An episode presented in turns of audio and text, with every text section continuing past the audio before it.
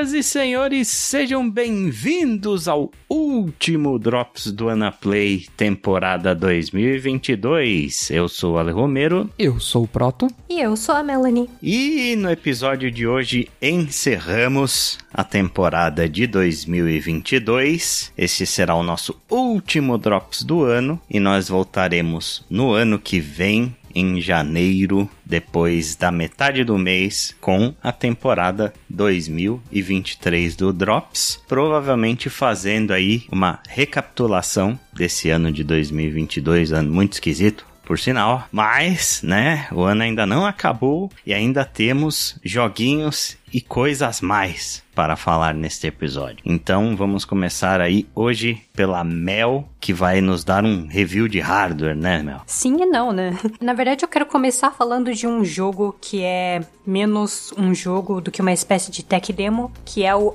Aperture Desk Job. E o motivo primordial pelo qual eu quero falar dele é porque depois de uma grande saga de muito sangue, suor e lágrimas, eu finalmente consegui adquirir um Steam Deck. E o modelo que eu peguei é o de 512 GB de memória interna, com a famigerada tela anti-glare e aquele estojinho maroto. Mas vamos por partes. Então, começando pelo jogo em si, em Aperture Desk Job, você é uma pessoa que acabou de ser contratada para o ingrato trabalho de testar privadas em uma das linhas de produção da Aperture Science. E você essencialmente tem uma mesa cujos controles refletem os controles do Steam Deck e você tem que apertar os botões de acordo com as instruções da tela. Ou pelo menos é isso que você faz no começo, né? Até que você é apresentado a um robô interessante e meio suspeito chamado chamado Grady, que é o responsável por supervisionar o seu trabalho. E tudo parece muito tranquilo, muito tedioso, até que acontece um pequeno acidente na linha de produção e você acaba se vendo envolvido no teste e na produção de um produto que definitivamente não deveria existir. Mas espera aí, você não, não testa privada de verdade, assim? Tipo, senta nela, faz as suas necessidades, tem nada disso? Que absurdo. É que é foda, né? Eu não quero entregar muito mais história do que isso, porque tem tem alguns momentos de humor relacionados a exatamente a isso, né? Como as privadas são testadas. E,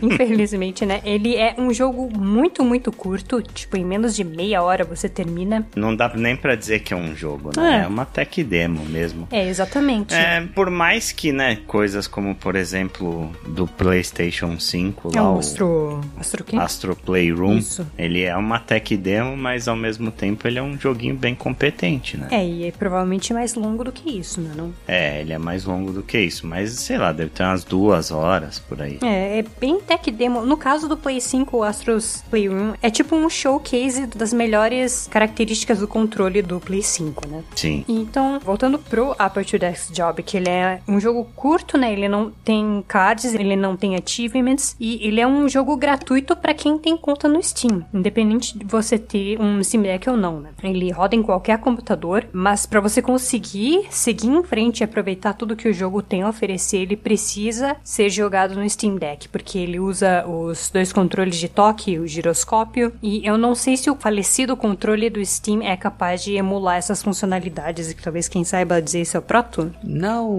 não, não. sei, porque o meu Steam Controller morreu. Oh não, e não tem como substituir. E lá se vai um pedaço da história, o único Steam Controller é, restante. Não não existe Nada, existe. tem uma comunidade inteira de pessoas que gostam do Steam Controller. Nós somos dúzias, dúzias eu digo. Eu achei que você ia falar, nós somos duas pessoas.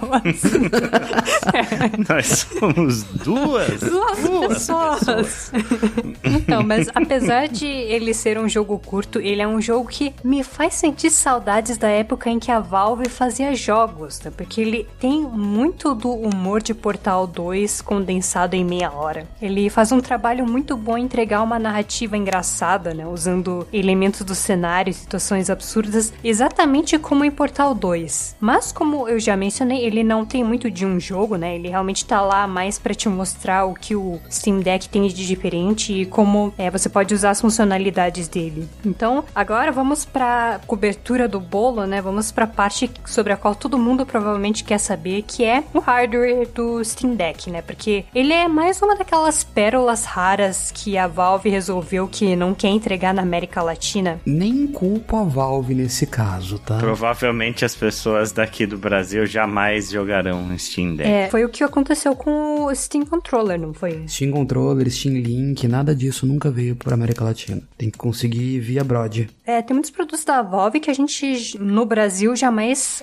sequer ouviu falar, né? Que nem as notícias chegaram lá. Mas, enfim, para quem já viu review do Steam Deck nos vídeos, eu vou dizer, ele é tudo que os reviews dizem e muito mais. Então, a começar pelo tamanho do aparelho. Nos vídeos e fotos, ele parece pouca coisa maior que o Nintendo Switch, e tecnicamente ele é. Mas, cara, quando você pega um Steam Deck com as suas mãos, você percebe como ele é grande. Pelas fotos eu já achei enorme. Principalmente a foto de lado. Especialmente colocando eh, nas comparações, né? Quando coloca lado a lado com outras coisas, eu achei gigante. Para mim sempre pareceu muito maior, principalmente em profundidade. Uhum. As dimensões, olhando ele de frente, não parece tão maior. Mas quando você olha ele de lado, você vê o grip, você vê a profundidade dele mesmo, aí você percebe o quanto o bichinho é parrudo. É. E aí, eu acho que eu cheguei a enviar, não sei se foi só pro Proto ou pra todo mundo do WannaPlay, fotos comparando o tamanho, né? Dele com o Game Genie da série? Com...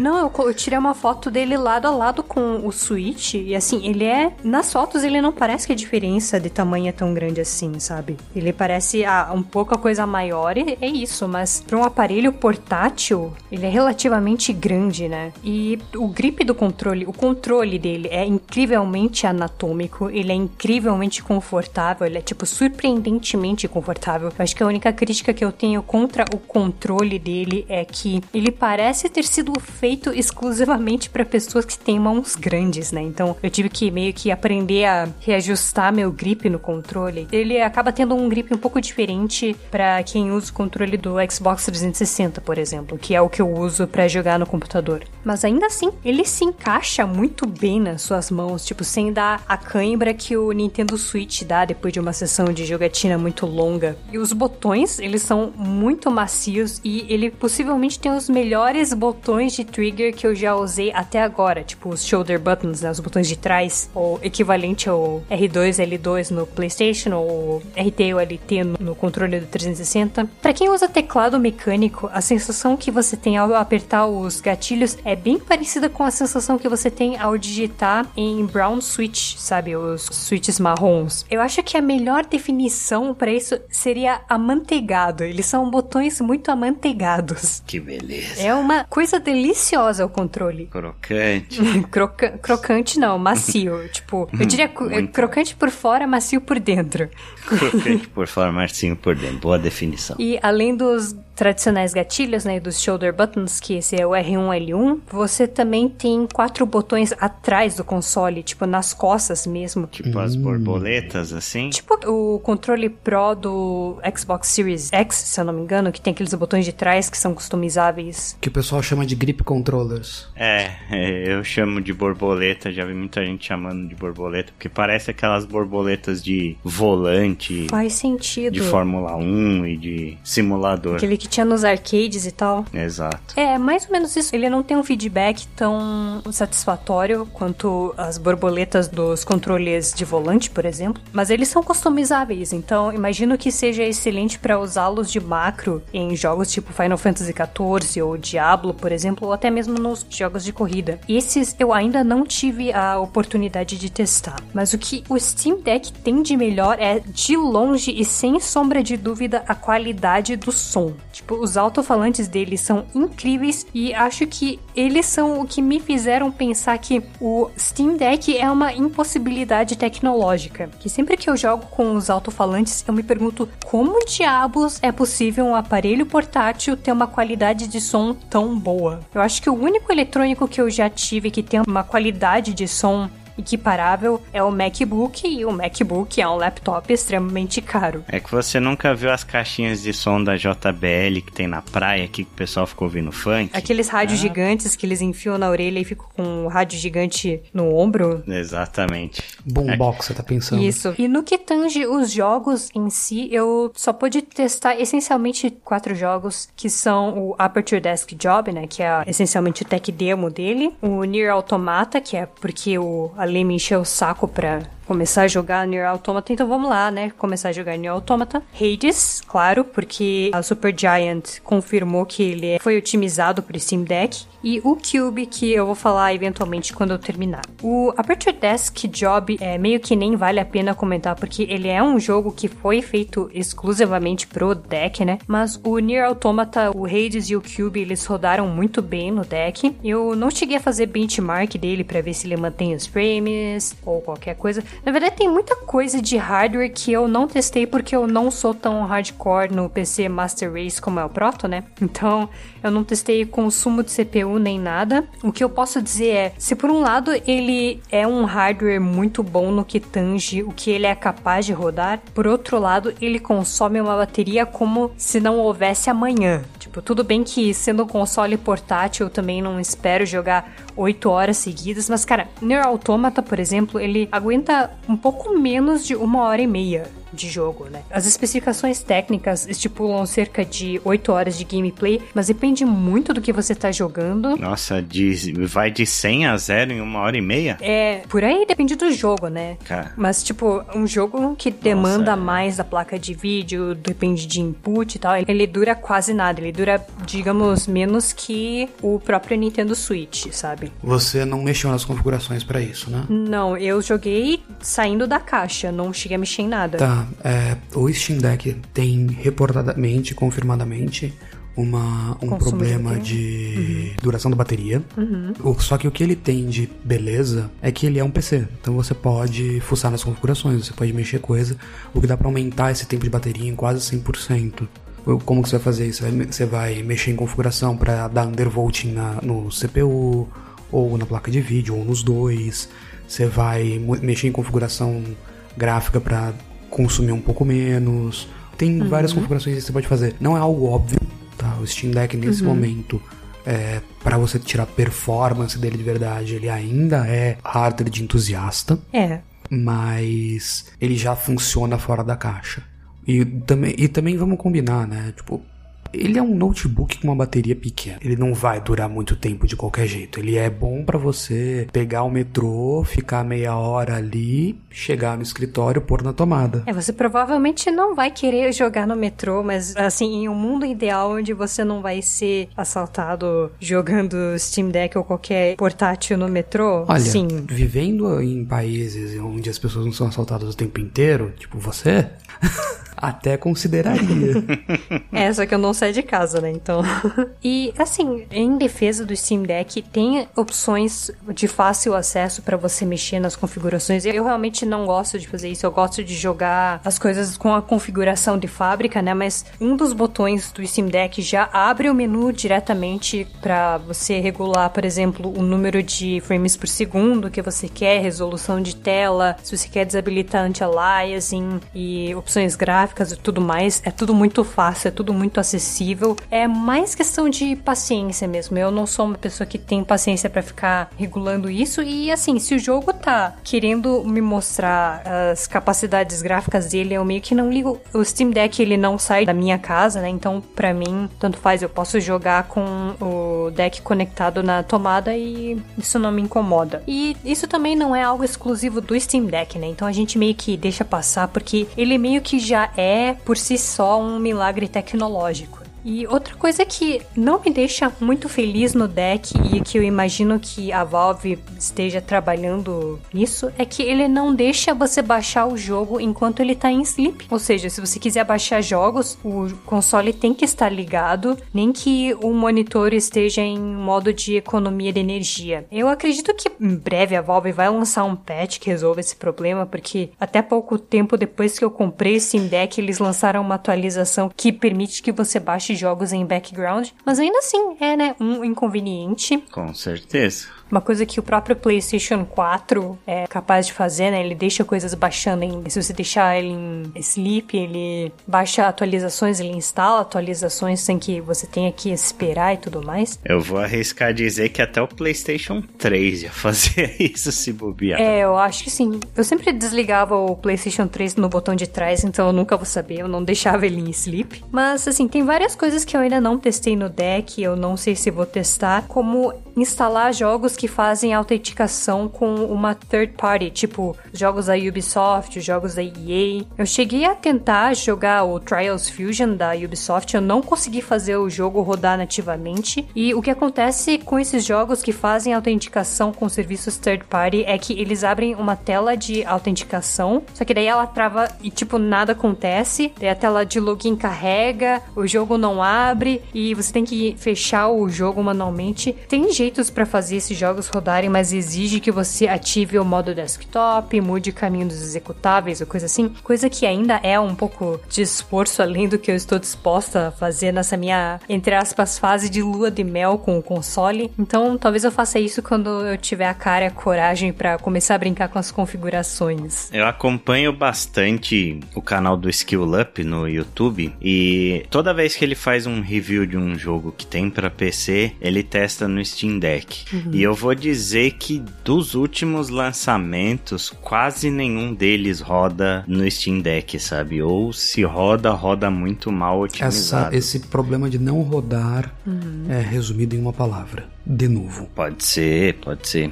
É uma possibilidade. Muitos jogos com de novo não rodam. Eles explodem simplesmente.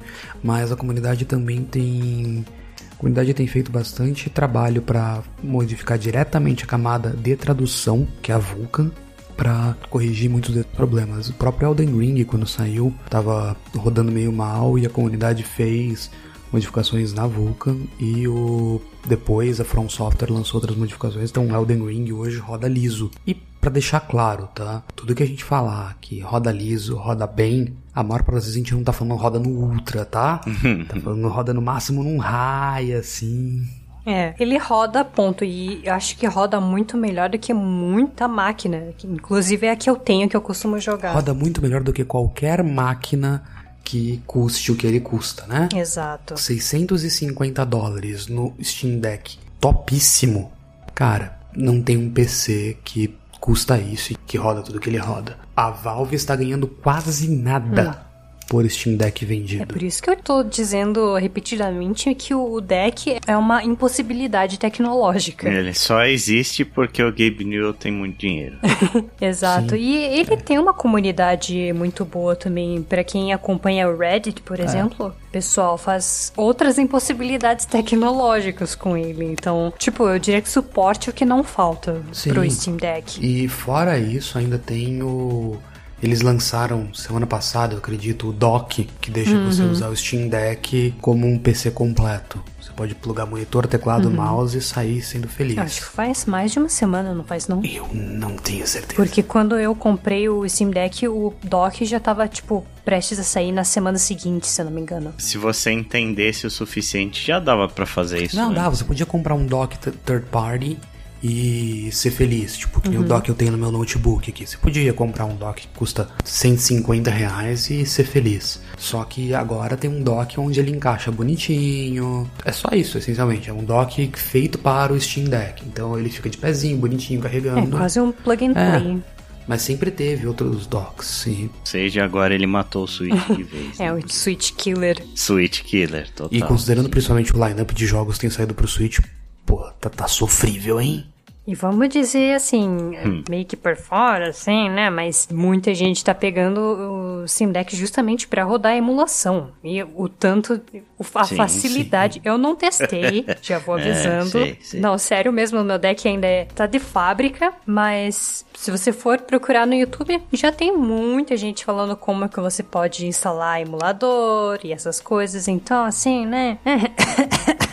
Enfim, outra coisa que eu não achei muito satisfatória no deck é o Steam Link, né? Especialmente se você tem um jogo instalado no seu PC e não quer baixar no deck, você pode fazer streaming do deck para sua máquina. E eu fui testar justamente Detroit Become Human, né? Eu tenho o jogo instalado no PC e tentei jogar no deck usando o Steam Link e não foi uma experiência muito boa, que o jogo tenta replicar as imagens tanto no PC quanto no deck, mas o deck não consegue atualizar as imagens na mesma velocidade. Então, o que acontece é que o som do jogo sai no Steam Deck, você pode usar o controle no deck, mas as imagens são atualizadas só no PC. Então, é praticamente como se o seu deck funcionasse como um controle Bluetooth. E mais tarde eu testei com um jogo mais leve, né, que é Hades. Aconteceu a mesma coisa. Então, pode ser duas coisas: ou o Steam Link é insatisfatório mesmo, ou a minha conexão de internet é ruim. Eu não testei nenhum outro serviço de cloud gaming como o Game Pass, então eu não sei como é o desempenho deles. E já que a gente já tá fazendo nitpicking dos problemas do deck, outra coisa que eu tenho que mencionar é que dependendo do tanto de processamento do jogo, o aparelho esquenta bastante, sobretudo se você estiver jogando e carregando o console ao mesmo tempo. Eu tentei jogar o Nier Automata com o console carregando e as ventoinhas do deck estavam o tempo todo rodando no talo. E pelo que eu andei vendo de reviews, o quanto ele aquece, ele é realmente um dos pontos fracos do console, justamente com o tempo curto de bateria para jogos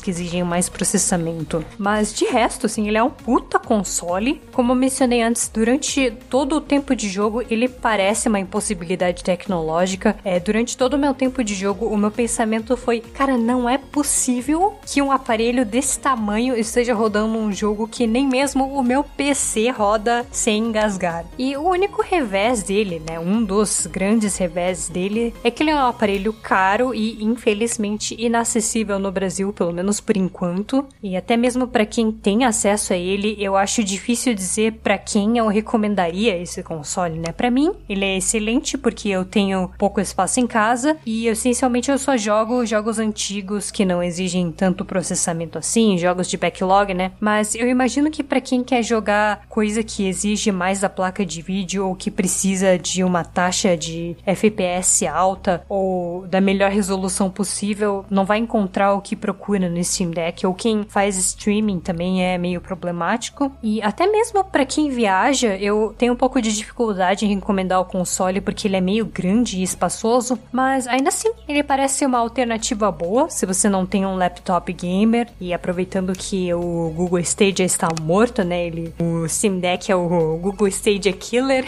E é essencialmente isso que eu tenho para falar do Steam Deck. É uma das únicas situações em que eu não posso dizer recomendo, porque por motivos óbvios, né? Ninguém no Brasil consegue comprar um. Tem vários países em que o Steam Deck não é entregue. Então, talvez quem possa usar proxy, mas mesmo proxy eu não acho um serviço muito garantido, porque eu já li vários relatos de Steam Deck sendo roubado no, na América do Norte. Mas enfim, para quem tiver a oportunidade, é um console excelente. Quem não quer gastar trocentos mil reais com um PC parrudo, ele é uma, uma boa alternativa.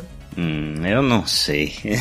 eu tenho as minhas dúvidas, assim, né? Porque tudo bem, quando a Valve anunciou esse console, muita gente, inclusive, teve essa mesma dúvida que eu de qual seria o público-alvo do, do Steam Deck, né? Uhum. Depois de um milhão de fracassos da Valve com hardware, lembra das Steam Machines, né? Teve Steam Controller, nada dessas coisas deu certo. Mas o deck acabou dando certo e eu imagino ele sendo sendo um console de luxo, assim, sabe? De uma pessoa que. Eu imagino que para viagem seja de fato interessante. Não é um Google Stadia que você bota um controle na tua mala, mas é um certo trambolinho. Mas pelo menos você teria acesso a um, um jogo tipo. Se você for jogar uma coisa mais leve, tipo um Destiny, que já é mais antigo, um League of Legends, sabe? Se você gosta desse tipo de jogo que não demanda tanto, imagino que ele seja uma boa. Imagino que ele seja uma boa também para quem curte jogos indie, uhum. né? Que ele seja tipo uma alternativa melhor que o Switch para isso, que ele rode os jogos melhor. Mas para quem tipo joga hardcore mesmo, para quem gosta de jogar lançamento, eu não consigo imaginar o Steam Deck como o único console que a pessoa teria, sabe? Uhum. Eu, inclusive, fico com essa pergunta na cabeça do porquê você, Mel, que tem um console da geração passada, e não tem um PC gamer, optou por um Steam Deck. É, é muito pelo que a gente tinha conversado antes, né, quando a gente tava falando do Game Pass e do uhum. Sony Pass, né? Que eu jogo muito jogo de backlog, e o meu backlog no Steam é gigante e a maioria deles não exige muito da máquina, né? Então eu sinto que a minha máquina já tá começando a trabalhar um pouco mais do que deveria, né? Então é meio que uma garantia de que se alguma coisa acontecer com a minha máquina e eu não conseguir mais é, jogar é, na taxa que eu costumo jogar, pelo menos eu ainda vou ter meios para acessar o meu backlog do Steam. As maiores novidades não rodam muito bem no Steam Deck, é verdade. É, pelo menos por enquanto. E eu acho que a tendência é rodar cada vez menos, né? Depende muito, porque ele, se ele continuar fazendo sucesso, as empresas vão ter motivos para lançar nele. Mas você consegue rodar Control 60 FPS no high numa boa. Você precisa configurar um pouco, você precisa ter um pouco de paciência. É o que eu falei, o Steam Deck no momento é uma coisa para entusiasta. Mas também não vamos esquecer que tem um público de game aí bem grande que não tá atrás das coisas mais novas. Exato. Que, cara, vai jogar um lançamento por ano, beleza. Daí ele pode fazer isso no seu próprio console. Mas o cara vai jogar jogos dos outros anos, a maior parte do tempo. Vai, vai jogar coisas da Steam Sale, porque a, a Steam faz sale o tempo inteiro. Então, o público do Steam Deck, na minha cabeça, é o cara que tem um computador que não é um computador gamer. Tem um, computador, tem um notebook, tem um MacBook Air, qualquer coisa do tipo ele quer jogar de vez em quando e ele talvez tenha um console.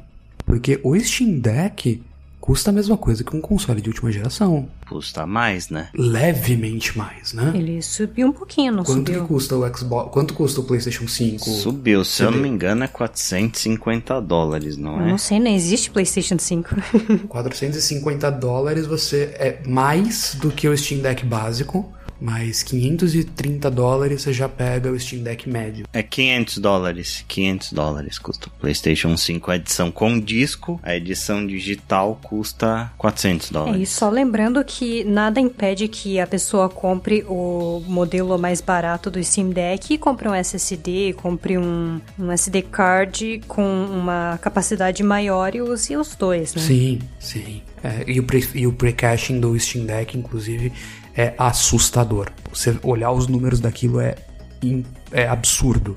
Não faz o menor sentido o quanto ele estupra o SD card para pegar os dados ali dentro. É absurdo. Ele tem, tanto que o pessoal fala, se você pegar um, um SD card meia boca, ele pode queimar. Mas é, é, é o, o, o, ponto do Steam Deck na minha cabeça é isso. Ele não é nem um console de luxo. Ele é um console levemente mais caro que não vai rodar metade das coisas que um console da última geração roda. Não, mas vai rodar uhum. em número, vai rodar muito mais coisa. Mas tem o backlog antigo, né? Não vai rodar é, as novidades. Sim. E antigo naquelas, né?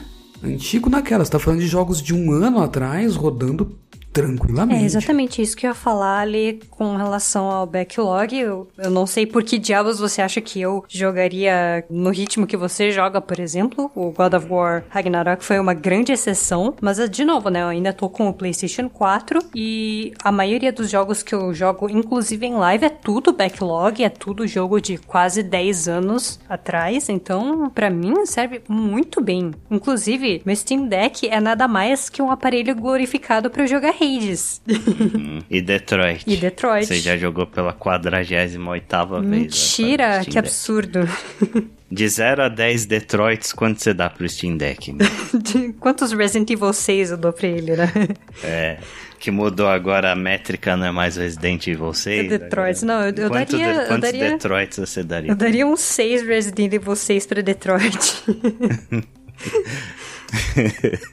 é, tudo bem. Eu, eu não sei. É que realmente eu, eu. Primeiro que eu não sou uma pessoa de console portátil, né? Uhum. Eu não tenho nem o Switch até hoje. Eu viro e mexe me viro pensando em comprar um Switch. Aí eu penso, cara, sei lá, com mais 500 reais eu dou um upgrade na minha placa de vídeo. Por que, que eu vou comprar um Switch? Só pra jogar o, o Tears of the uhum. Kingdom sabe? Eu realmente, eu tenho um PlayStation Vita, né? Eu já falei que é a, compra que eu mais me arrependo na minha vida, porque eu mal encostei no console. Eu realmente não gosto muito de jogar em portátil e eu não sei, assim, é, eu tenho uma certa dificuldade de entender o público do Steam Deck, mas porque não é para uhum. mim, né? Justamente, eu não sou o público-alvo. E eu também sou suspeito porque eu amo gadgets, né? Ah, sim. Você tem o Steam Controller, né? é, eu vou dizer, você olha pro Steam Deck e pensa, isso é algo que o Proto teria. Com certeza. Sem sombra de dúvida, algo que o Proto teria. Nem que não fosse para jogar, mas que fosse só para mexer e fazer experimentação com ele, sabe? É os dois opostos do espectro aqui, eu e o Proto.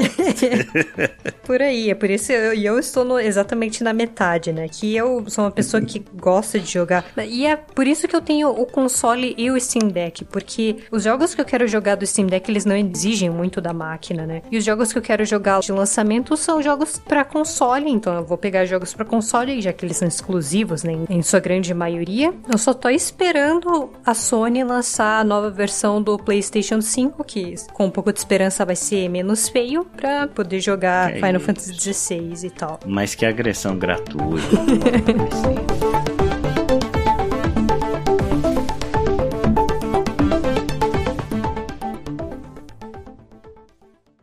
Ok, então vamos para o Proto. Proto, o que, que você anda jogando? Então, minha esposa tem estado meio doente. Então, para poder ficar do lado dela, para poder dar atenção, eu não tenho jogado nada que exija muito da minha atenção de maneira contínua. E o que eu tenho jogado, que eu posso congelar a qualquer momento e voltar depois, são coisas, ironicamente, no meu 3DS. Então eu estou rejogando pela porrilhésima vez Majora's Mask 3D. Vamos oh. lá. Majora's Mask 3D, para quem nunca jogou, Majora's Mask, The Legend of Zelda Majora's Mask, é a continuação direta de Ocarina of Time. É feito na mesma engine, claramente. Funciona bem. É o primeiro jogo de Zelda que se inspirou no Ocarina of Time para fazer uma coisa muito mais mundo aberto, cheio de side quest.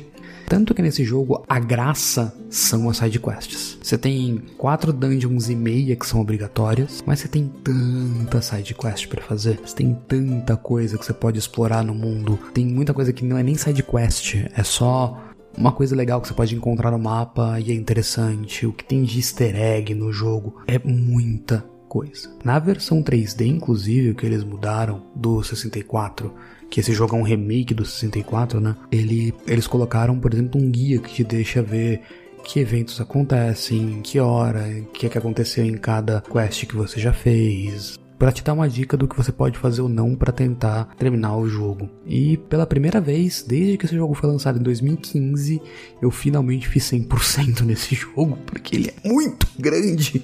Zelda mais esquisito da história, ou seja, o Zelda mais proto da história. exatamente, exatamente. Mas o Proto tinha dito que gosta do Ocarina of Time, né? Eu gosto bastante do Ocarina of Time, eu gosto bastante do Majora's Mask, e eu gosto bastante, eu gosto bastante de Zelda, né? O único Zelda que eu fico meio assim de jogar dos 3D é o Skyward Sword, porque é, é, porque me irrita tanto ter que ficar fazendo o ângulo certo com o controle para poder acertar o, o inimigo que só toma espadada na horizontal.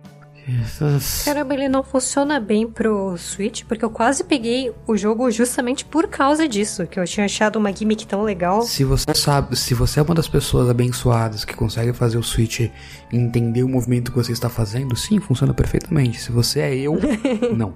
Pra você ter uma ideia, Skyward Sword foi o jogo que me fez descobrir como eu colocava cheats no meu Wii. Nossa porque eu cheguei na última dungeon, eu não conseguia matar os inimigos. Eu, eu tomava tanto dano tentando acertar os inimigos que eu tive que me dar a vida infinita para terminar a dungeon. Não era nem para matar boss, era para terminar a porra da dungeon. E o que me leva ao que eu não gosto do Majora's Mask 3D.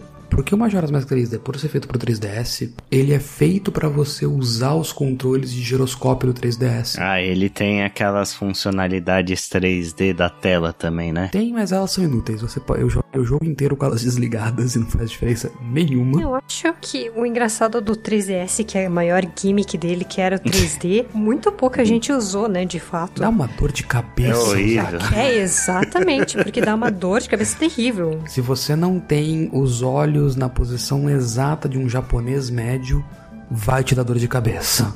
Muito rápido. Mas o que ele tem e não dá para desligar, pelo menos se eu não conseguir, é você controlar e, por exemplo, mirar o arco ou o hook shoot com o giroscópio, você mexendo o 3DS. Nossa, sempre gostei daquilo no Ocarina do 3DS. É muito legal. Quando você não tá deitado do lado de um sofá de uma esposa que tá dormindo e você tá tentando não fazer barulho. você se mexendo de um lado pro outro para conseguir mirar.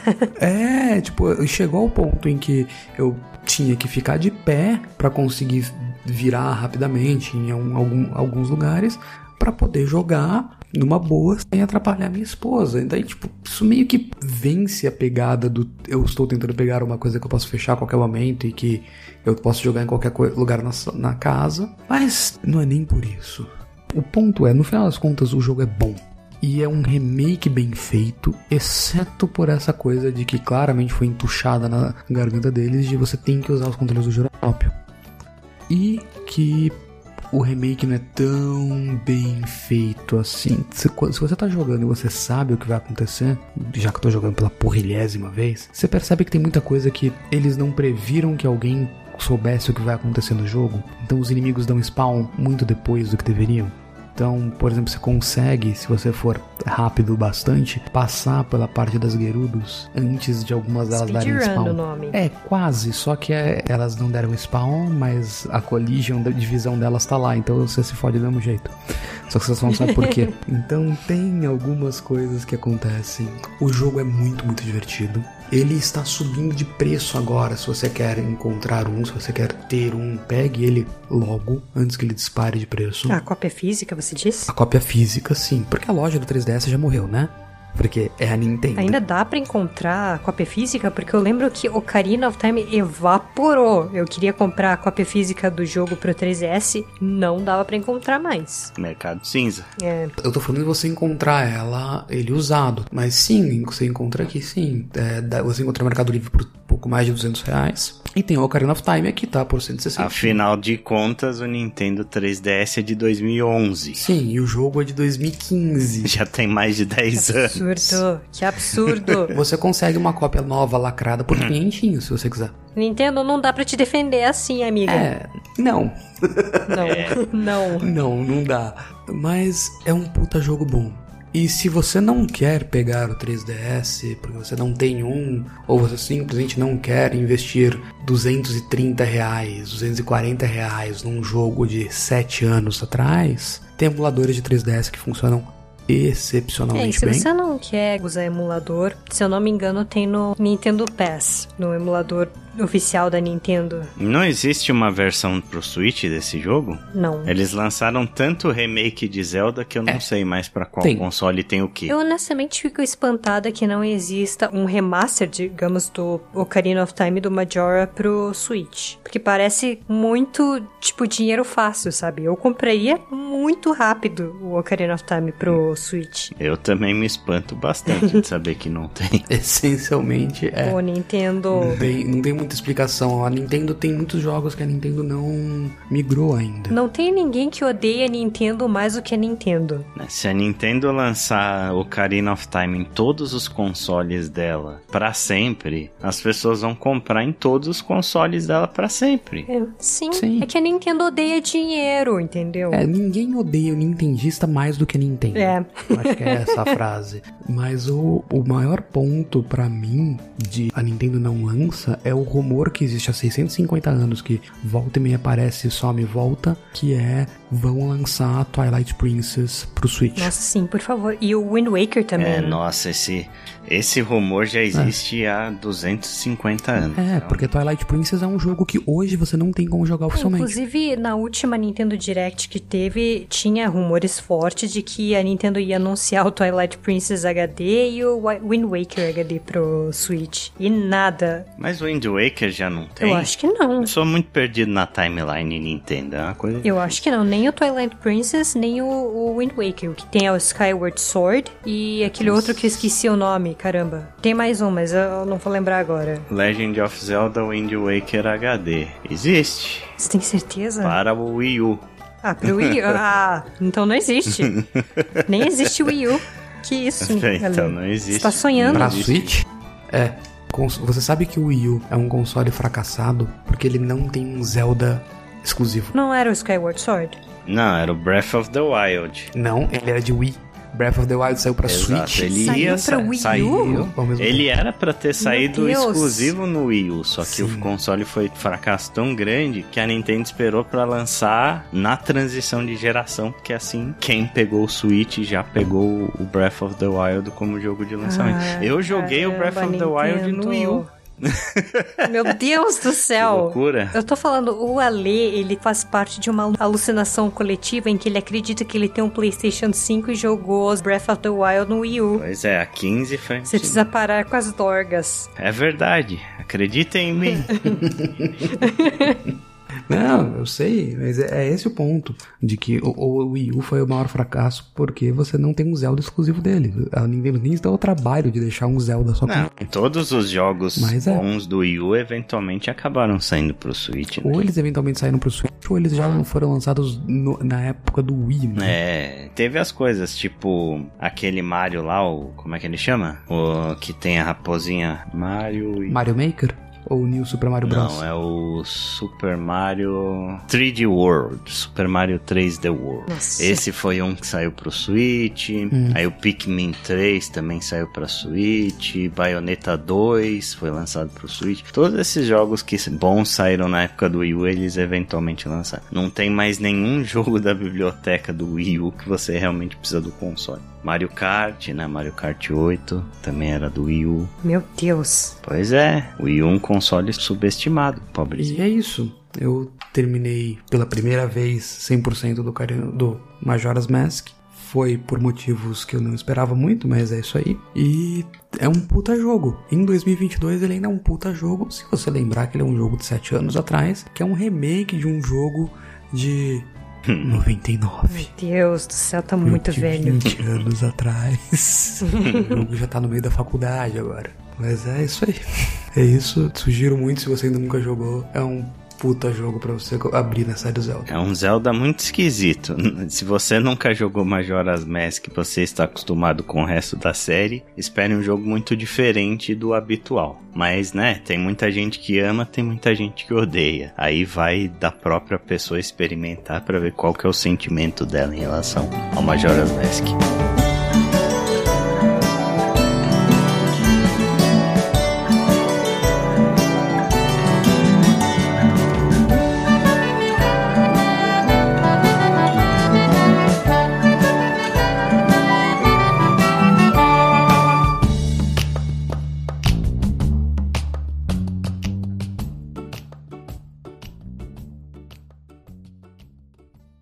Bom, como prometido, né, no episódio passado, Antes do Ale começar a falar do jogo dele, eu vou dizer que ele está mentindo. Tudo que ele disser neste podcast é mentira e eu discordo de Ah, tudo. mentira, acredita em mim, eu falo apenas a verdade aqui. Lembre-se, o Ale é uma pessoa que jogou Breath of the Wild no Wii U.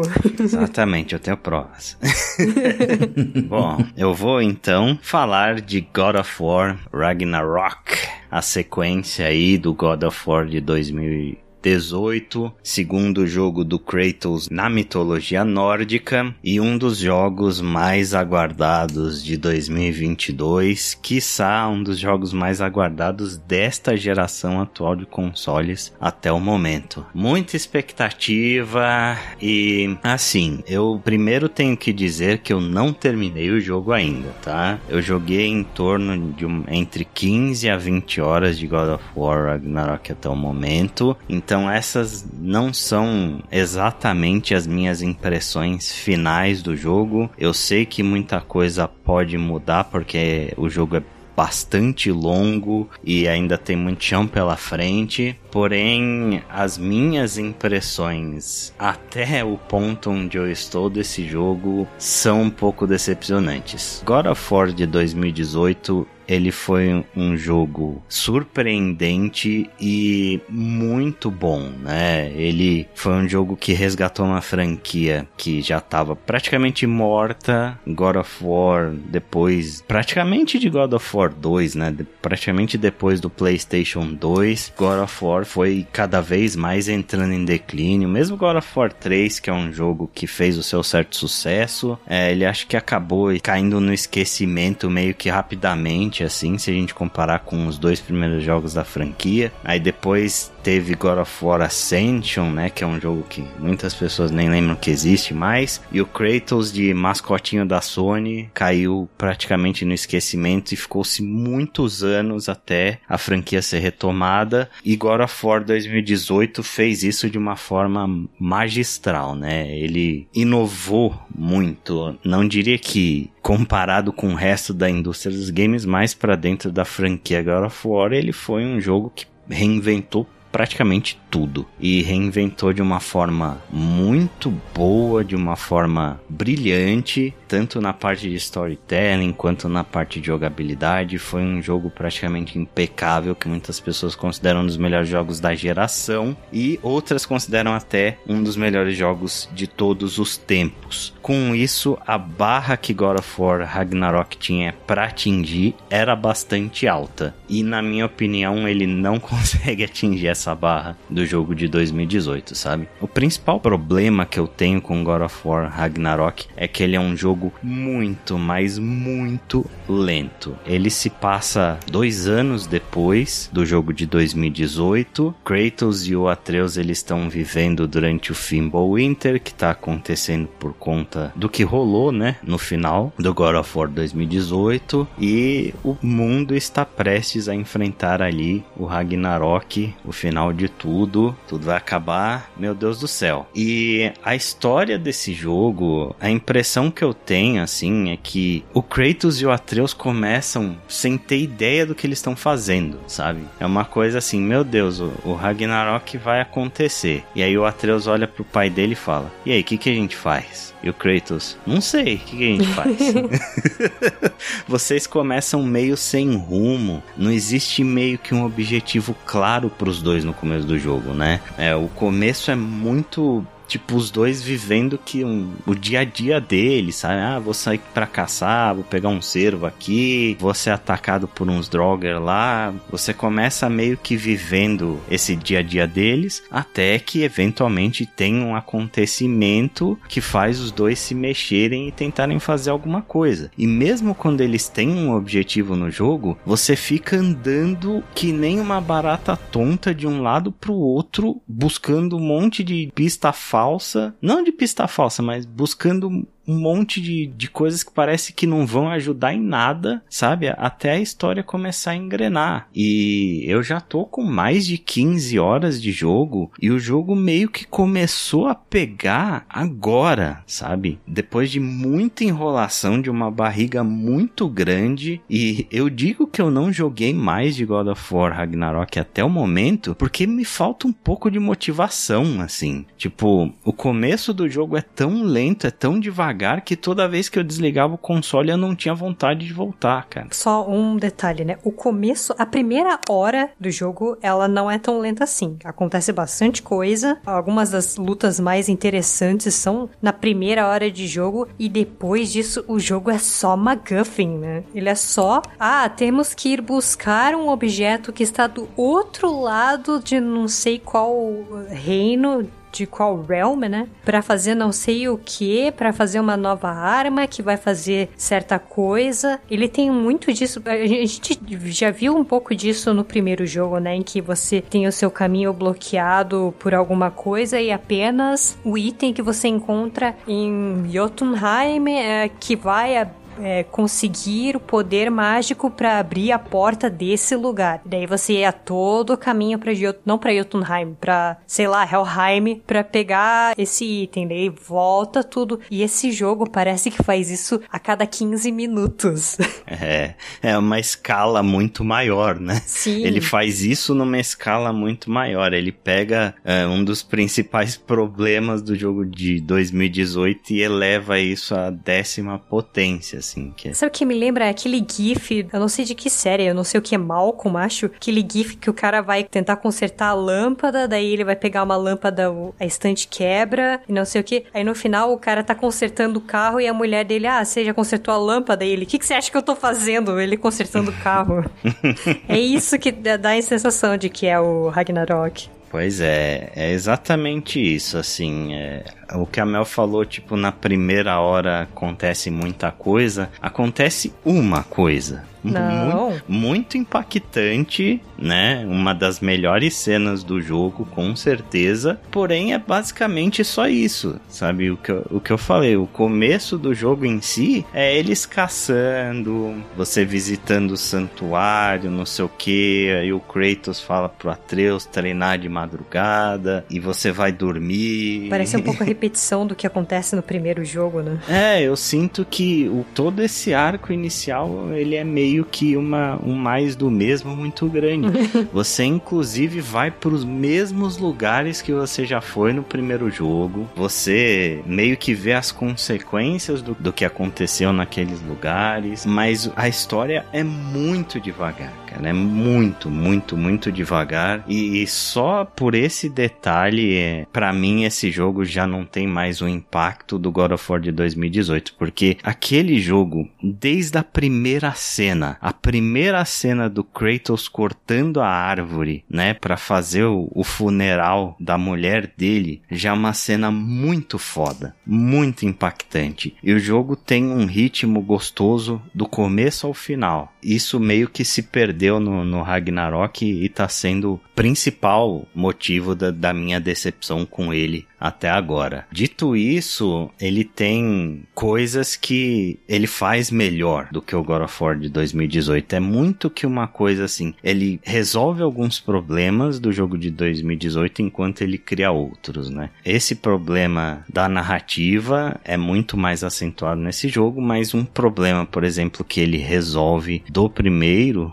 né, do, do God of War anterior, é a questão do, das boss battles. E isso ele faz muito bem. Enquanto no God of War de 2018 você enfrentava o mesmo troll 500 vezes e todos os subchefes que você encontrava eram trolls, era um troll azul, aí daqui a pouco era um troll vermelho, daqui a pouco era um troll amarelo, e você tinha tipo dois grandes bosses no jogo inteiro. Nesse jogo as boss battles são excelentes, assim. Ele coloca um chefe mais legal que o outro, um atrás do outro, tem pouquíssima repetição de chefe eles acertaram muito em cheio nesse aspecto. E tem cenas, tipo essa primeira boss battle que a gente tá se referindo aí no começo do jogo, é muito foda. Mas é muito foda. É uma coisa nível hollywoodiano de produção. É, cara. vamos dizer que ele praticamente escala a primeira luta que você tem no primeiro jogo, né? Ela lembra muito Sim. como é que é, uhum. muito no nível cinematográfico e tudo mais, mas ele dá uma brincada com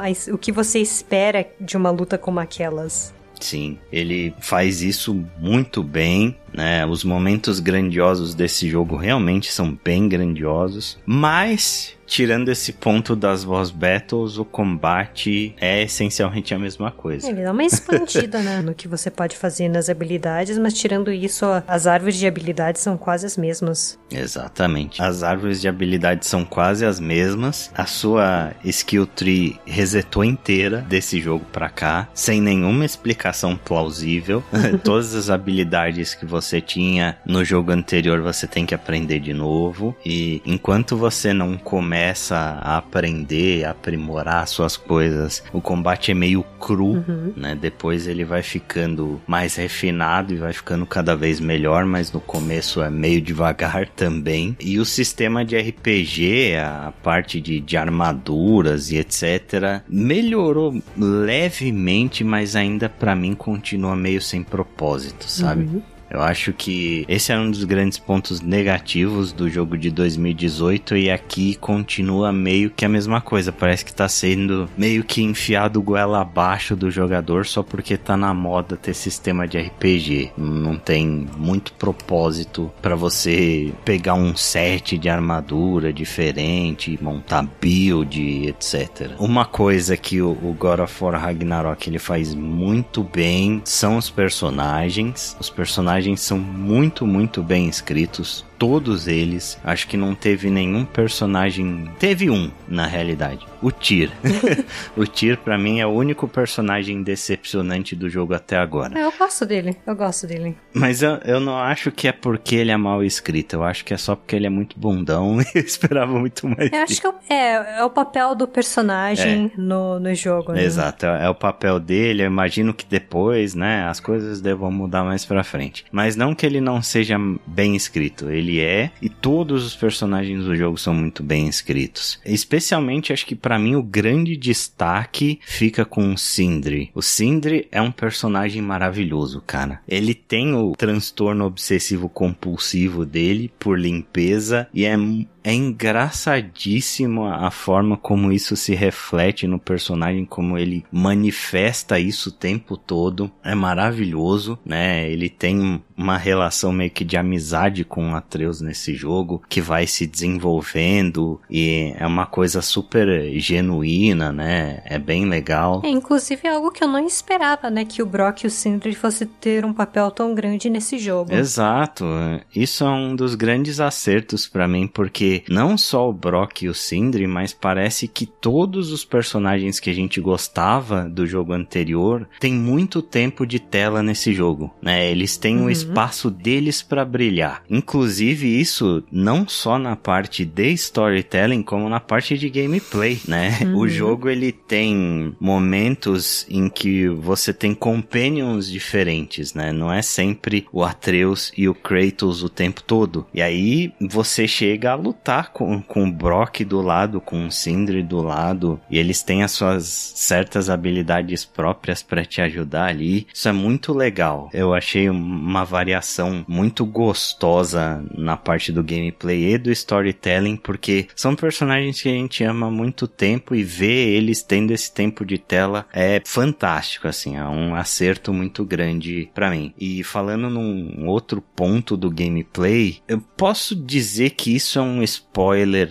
leve né? Eu, eu, imagino que a maioria das pessoas deva imaginar isso, mas se você não quer ouvir sobre, te pule uns dois minutos do podcast. Porém, esse jogo te permite controlar o Atreus. Né? É, inclusive eu tava jogando esse jogo em live, ainda estou no momento da gravação, e o momento em que você começa a controlar o Atreus é muito legal. E como a transição vai da história, porque o, a narrativa continua sendo aquela a câmera câmera sempre no Kratos, né? Sim. Então quando a câmera de repente passa para outro personagem, nossa, é muito legal. E como a maneira como a transição é feita e a maneira como a transição durante o jogo é feita também é incrível. Exato. Eles continuam com o mesmo recurso narrativo do jogo ser filmado em um take só. É como se fosse um filme em que a câmera nunca sai do protagonista. E as formas com que eles usam para fazer esses cortes né, de, de um personagem pro outro e, e para evitar que se quebre a sequência é muito legal, é muito criativo, muito maravilhoso. E o gameplay do Atreus é bem legal também, né? Você poder controlar um personagem que joga de uma forma diferente, que tem a sua própria skill tree, traz uma variedade gostosa também. Ele tem os próprios companions dele em alguns momentos do jogo. Isso traz uma variedade muito legal na parte do do gameplay e quebra um pouco da, da monotonia do resto do combate que é muito similar ao que a gente tinha no God of War de 2018. É, os próprios companions são muito interessantes, né? A maneira como você usa os seus companions durante a batalha muda também e cada um tem uma variação diferente e a maneira como funciona a sinergia do, do seu companion com os combos que você faz também é uma coisa muito incrível. Sim, exato. É muito legal porque você tá meio que acostumado a sempre o Kratos e, a, e, o Atreus, e aí nos momentos em que você precisa usar um personagem diferente, você tem que aprender a improvisar, né? Uhum. É muito bacana. Mas dito isso, nem tudo são flores em relação aos companions do jogo, porque eles trazem junto com eles também um outro ponto que para mim é uma das coisas mais irritantes de God of War Ragnarok, que são spoilers spoilers durante os puzzles. Desgosto. Desgosto, assim. Os puzzles de God of War Ragnarok, eu não sei se eles são mais simples do que o, o jogo de 2018, porque já faz muito tempo que eu joguei, mas a impressão que eu tenho é que eles são mais simplificados, que os puzzles do jogo anterior, eles são mais refinados e eles são um pouquinho mais complexos do que a gente tem aqui, né? Eles integram um pouco das mecânicas novas que o jogo colocou também. Sim. Combate. E dito isso, esse jogo ele traz uma mecânica muito irritante que é desde o momento em que você chega para resolver um puzzle, os NPCs do jogo começam a te dar spoiler, né, e começam a te falar o que você tem que fazer. você não tem tempo para pensar. É literalmente com 15 segundos que você tá no puzzle, o Atreus olha e fala para você: Olha, parece que você pode jogar o seu machado ali, hein? Aí depois de, de 40 segundos, ele olha e fala: Joga o seu machado ali que você vai girar a, a tocha para esse lado e não sei o que. Ele te dá a solução completa. E se você demorar dois minutos para resolver o puzzle, vem um dev da Santa Mônica na sua casa e fala: me dá o controle aqui, o seu burro. sabe? Sai daqui, você não sabe jogar. Sai daqui que você não sabe jogar, o seu filho da puta. Mas é muito irritante, cara. É muito irritante e não existe uma forma de você desligar isso nas opções do jogo. God of War Ragnarok ele tem um bilhão de opções de acessibilidade. Uma delas é para aumentar o timer dos puzzles. Só que isso isso não envolve o timer de dicas. O que ele envolve são os puzzles que tem timer para ser resolvido. Tipo, eu preciso bater numa coisa e bater em outra num determinado tempo, senão reseta. Você consegue aumentar isso nas configurações do jogo, porém você não consegue diminuir o tempo que esses NPCs ficam te dando dica. Ou desabilitar. É, e nem desabilitar. É uma coisa muito chata. Parece que eles não respeitam a, a inteligência do jogador num ano em que a gente teve Elden Ring aí, que é um jogo que pega zero na sua mão e que respeita e ainda premia muito a inteligência do jogador, para mim é, é, um grande passo para trás, assim. Eu vi um, um vídeo do, do Game Developers Toolkit, que é um canal no YouTube de um game developer, explicando como é feito esse processo. É, e o que ele falou é o seguinte, tipo, isso é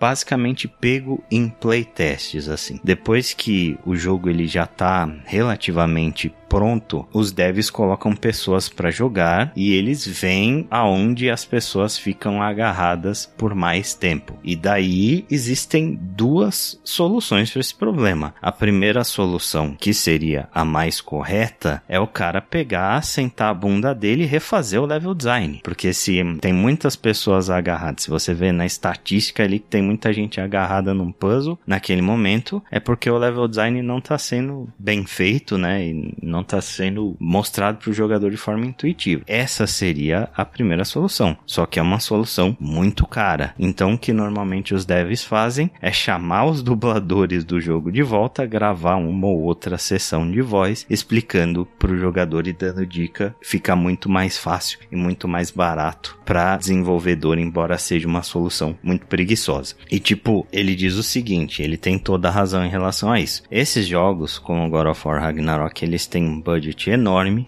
para ser criados. Eles são jogos flagship de console, são console sellers. Então, os devs simplesmente morrem de medo que o jogador pare de jogar por conta de um puzzle, ou que ele não termine o jogo, ou que ele não veja tudo que o jogo tem para apresentar. Então, eles aplicam esse tipo de solução. E para mim é muito frustrante. Eu acho que a, a Sony Santa Mônica provavelmente vai fazer alguma coisa a respeito disso, porque tá sendo muito muito criticado por muita gente. Você vê uma série de artigos, uma série de streamers, etc., reclamando desse mesmo problema. É, inclusive, quem acompanhou a live me escutou falando: pelo amor de Deus, deixa eu resolver sozinha o puzzle. Não é possível. Inclusive, quando isso aconteceu da primeira vez, eu fui no menu procurar se tinha alguma opção para desabilitar as dicas da resolução dos puzzles. Exato. Eu também fiquei muito puto, assim, porque ele literalmente te fala a solução do puzzle, sabe? É muito frustrante. Às vezes é um puta de um puzzle legal que requer que você pense um pouquinho e que quando você encontra a solução você fala, caceta, né? Eu sou foda aqui. Eu acho que isso, inclusive, é um insulto a quem fez o level design, porque os puzzles, eles não são tão difíceis assim, eles são puzzles relativamente simples. Tipo, uhum. nem que não seja, nem que seja um pouco mais complexo ou que exija uma mecânica que você acabou de aprender, fica meio claro o que você tem que fazer, tipo, nem que seja na tentativa e erro, sabe? Então, meio que não é necessário colocar isso, ou pelo menos eu entendo. Se for por questão de acessibilidade, tudo bem, mas puxa, pelo menos coloque uma opção lá, desabilitar as dicas de resolução de puzzle. Exato, e eu acho que nem é um problema de acessibilidade, porque a gente não tá falando de um puzzle que é mecanicamente difícil de resolver. Exato. E a resolução tá na sua mente, é você pensar e sacar como você resolve aquilo. É, e não precisa nem de reflexo rápido, é uma questão de você entender como a mecânica nova que foi apresentada pelo jogo funciona e usar isso para resolver o problema. Exato, e assim, se existe alguma solução para coisas mecanicamente difíceis, eu sou completamente a favor, né, de ter uma opção de acessibilidade para isso. Por exemplo, esse caso aí dos timers de puzzle. Uhum. Às vezes o cara não tem coordenação suficiente ou tem algum problema motor, para ele é muito difícil acertar três coisas em 20 segundos, uhum. né? Então, para esse tipo de coisa é super vale, mas isso é, é tipo uma correção, é um overcorrection, uhum. né, dele. Eles pegam puzzles que já são relativamente fáceis de você sacar a solução e jogam a solução na sua cara. Uhum. Eu espero que realmente venha num patch futuro uma opção para desabilitar essas dicas dos NPCs, porque é muito chato e compromete bastante a experiência nessa parte dos puzzles. E outra coisa que eu tenho que adicionar, ali se jogou no Play 5, né? Eu joguei no Play 5, sim. Então, eu estou jogando no Play 4 e um problema que eu tive com o jogo várias vezes, de novo, quem acompanhou a live viu e testemunhou isso em vários momentos do jogo. O prompt para apertar um botão para continuar a história não aparece. Você tem que resetar manualmente o jogo e carregar de novo para o prompt do botão aparecer. Isso é um problema hum. bem chato.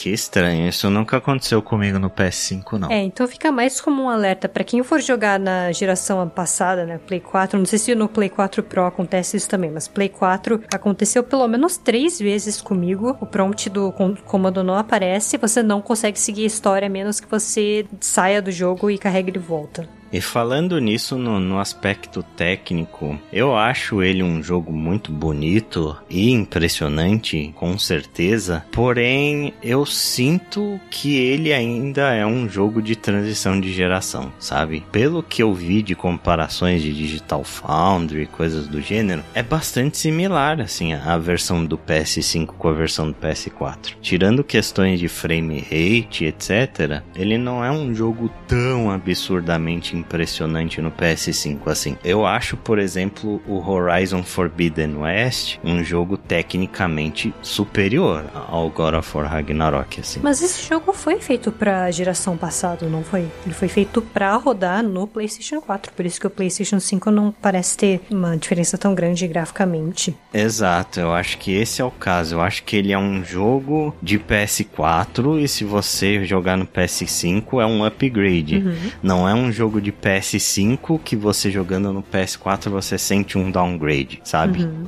Eu acho que esse é o caso. Tirando isso, a, a, parte de direção de arte, de expressões faciais, de cores e etc, é tudo muito bonito, é tudo muito bem feito. Uhum. Mas eu ainda acho o Horizon Forbidden West nessa parte. Em tudo que eu falei aqui, eu acho o Horizon Forbidden West superior nessa parte técnica. Dito isso, ainda é um jogo visualmente impressionante. Com certeza. Ainda é um jogo visualmente impressionante. É um jogo de muitos milhões de dólares. Você vê muitas coisas. É. você vê os milhões saindo na é, tela. É, eu ia falar, a cada cenário que você visita, aquela, a cada mundo que você visita, você vê as notas de dólares voando na tela. Exatamente. Eu estou muito ansioso para ver o Ali jogar Cyberpunk 2077. É, eu quero ver. Ele fala a mesma coisa do Cyberpunk. Eu vou jogar no PC, né? Não vou jogar no console. Nossa, eu vou jogar no Steam Deck.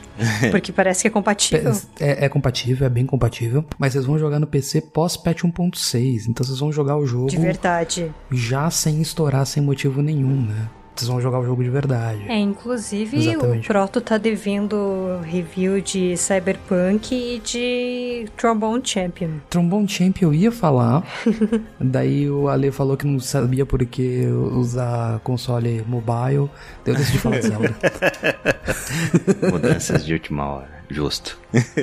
Mas Cyberpunk eu tô esperando algum de vocês jogar pra poder fazer comparativo, porque senão eu vou só gancho Perfeito. do jogo. É, no dia que você jogar God of War, a gente joga Cyberpunk. Eu tenho Acho que jogar, justo. ele tá.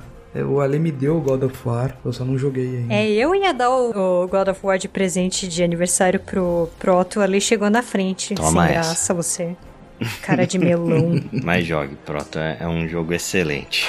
Sim, é o próximo, tô só. O primeiro, né? O segundo nem tanto. Pois é, é, eu, eu acho que as coisas ainda vão mudar. Como eu disse, esse é um review inicial do jogo, porque das últimas horas que eu joguei o jogo vem numa crescente, mas no geral, mesmo que ele for para uma crescente absurda até o final, eu não acho que ele vai alcançar a barra do, do God of War de 2018, sabe? Eu acho que é meio que parecido com a relação que eu tenho entre o God of War 1 e o God of War 2. Os originais, a trilogia grega, né, do PlayStation 2. Muita gente ama God of War 2 porque o jogo tem cenas muito épicas, o combate é melhor, tem uns set pieces absurdos, né? O pessoal lembra de você chegando, voando no Pegasus, aquela cena do Cronos que o cara tá segurando o mundo e você luta contra ele, etc. É tudo muito grandioso, muitas coisas melhoradas do God of War 1, porém eu prefiro o God of War 1, sabe? Eu acho o God of War 1 um jogo muito mais impactante porque a história ela é melhor, né? Ele é um jogo que teve um impacto muito grande para a época que ele saiu. Ele mudou muita coisa na história dos videogames. Ele tem set pieces muito bem feitos e ele tem momentos muito mais memoráveis para mim. Quando o pessoal fala de God of War, clássico para mim, a cena que vem é aquela cena do God of War 1 do Kratos lutando contra ele mesmo para proteger a esposa e o filho.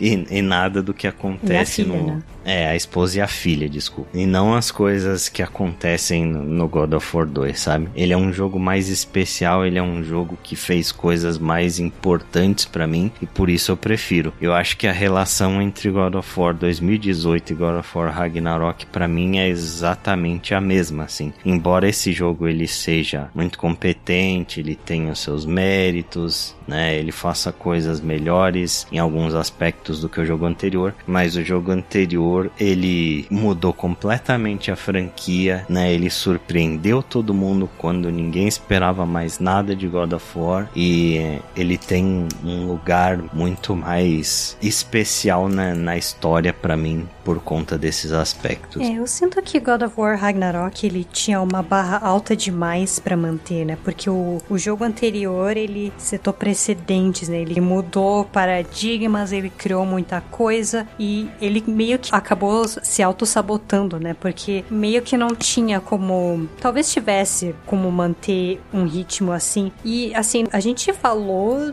de todas as coisas que a gente não gostou do God of War Ragnarok. Dito isso, ele ainda é um jogo muito bom, ele é um jogo muito competente. O problema principal dele é realmente o compasso da história, né? A velocidade e o ritmo como as coisas coisas acontecem em comparação ao primeiro jogo. Porque no Sim. primeiro jogo sempre tinha alguma coisa acontecendo. Talvez até seja problema da escala do jogo, né? Porque a história do primeiro God of War, o 2018, era muito mais o lance da relação entre o Atreus e o Kratos. Era muito de como eles estavam se virando, de como o Kratos estava sendo pai, essencialmente, né? Ensinando o Atreus a ser muito melhor do que ele tinha sido quando era mais jovem. E esse arco de história história meio que já se fechou, né? O problema do God of War Ragnarok é que, para mim, pelo menos, grande parte da história é galgada no fato de que eles não se conversam. Na verdade, de que nenhum personagem se conversa nesse jogo, né? O tempo inteiro você tá sendo bombardeado com e aí, me conta o que aconteceu. Ah, eu te conto depois, mas confia em mim. Então é uma repetição muito grande dessa entre aspas, temática. E a temática desse jogo acaba sendo falta de diálogo entre todos os personagens, né? Não só entre o Kratos e o Atreus. O próprio Brock e o Sindri tem muito desse lance de eu quero que você me entenda, mas eu não quero falar a respeito, sabe? É. Eu quero que você magicamente entenda quais são os meus sentimentos. Todo mundo tem segredos que a outra pessoa importante não pode saber. Exato. E quem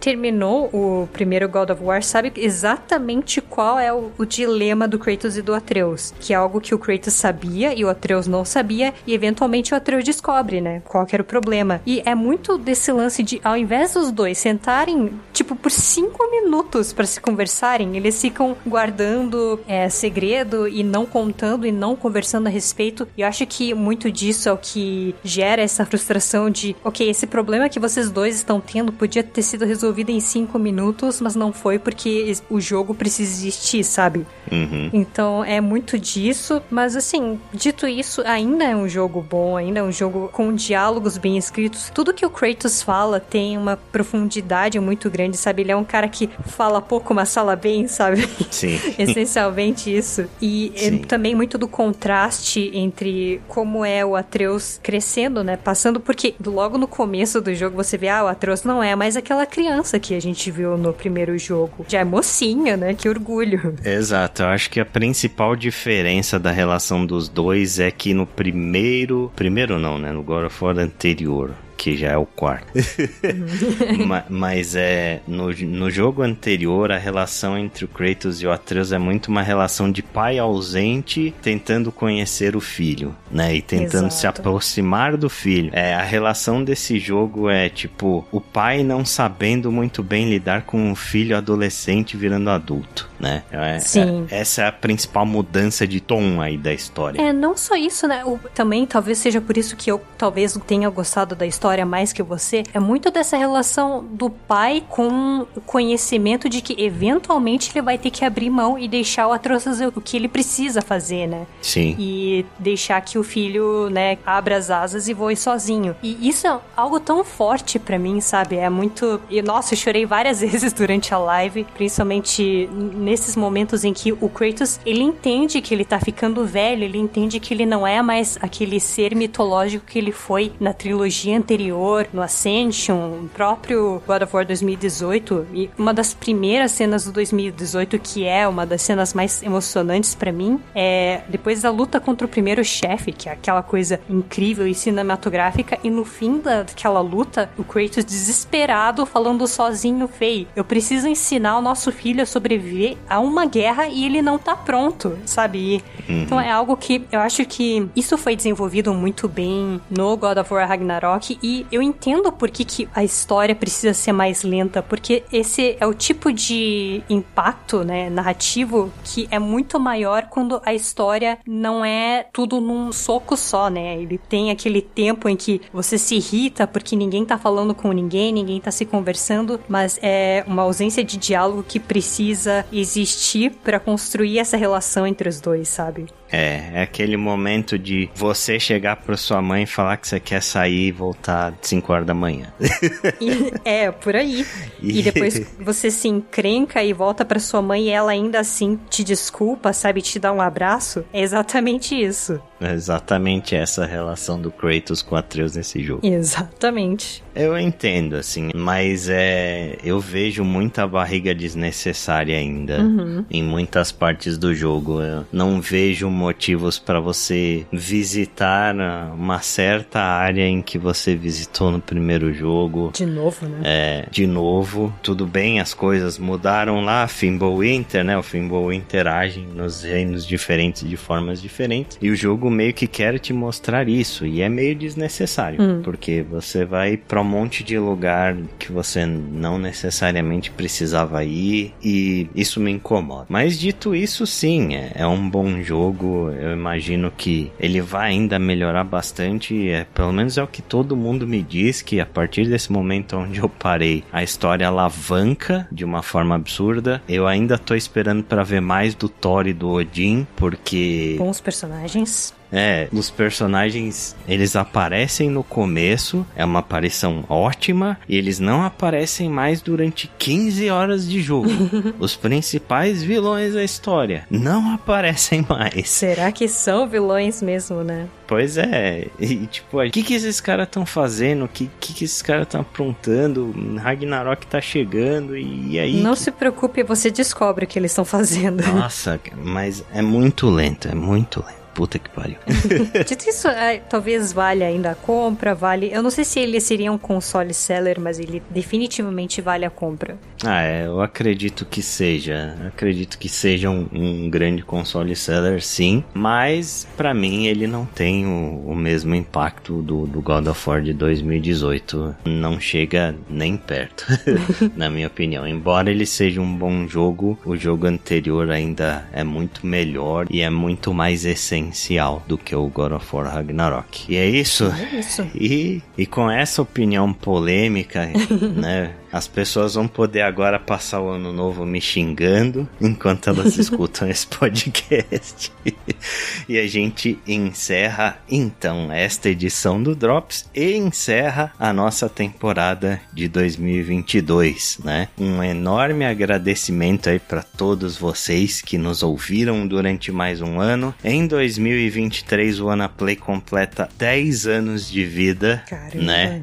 E isso não seria possível, por mais clichê que seja falar isso. Isso não seria possível se não fossem os ouvintes que estão aí conosco há muito tempo. Tem ouvintes de muito longa data e, tem muitas pessoas novas também que, que gostam aí de, de ouvir o nosso podcast, que gostam da nossa opinião, gostam de compartilhar esses momentos conosco. Então, um enorme agradecimento para todos que estão ouvindo esse podcast, que ouviram esta temporada de 2022 e fica aí o nosso recado de sempre, o nosso site wanaplay.com.br, onde está a nossa biblioteca, todos os episódios lançados nessa temporada e nas temporadas anteriores. Você pode seguir a gente lá no Twitter, no twitter.com/wanaplaypod, no Facebook, facebook.com/wanaplaypod e no Instagram, instagram www.wanaplaypod. Se você quiser mandar um comentário ou e-mail para nós, você pode mandar no contato wanaplay.com.br ou deixar um comentário no post desse podcast nas nossas redes sociais. A gente vai sempre ler tudo e interagir na medida do possível. E também a gente está na Twitch. A Mel aí continua fazendo as suas lives diárias, agora com God of War Ragnarok, né? É, até o momento da gravação, né? Imagino que quando o episódio for ao ar eu já devo ter terminado. Perfeito. E outra coisa, eu também vou fazer uma pausa depois desse episódio e a gente vai tirar breves férias, mas a gente volta com mais conteúdo. Perfeito. Então, nosso canal da Twitch é twitch.tv barra Live. Siga a gente por lá e acompanhe as lives da Mel. Ela tá todos os dias fazendo lives por lá no período da noite. Então, é isso. Uhum. Agora a gente de férias. Nós voltamos na metade do mês de janeiro e fica aqui o nosso grande abraço para todo mundo. Feliz Natal, feliz Ano Novo e até o ano que vem. Até, até mais.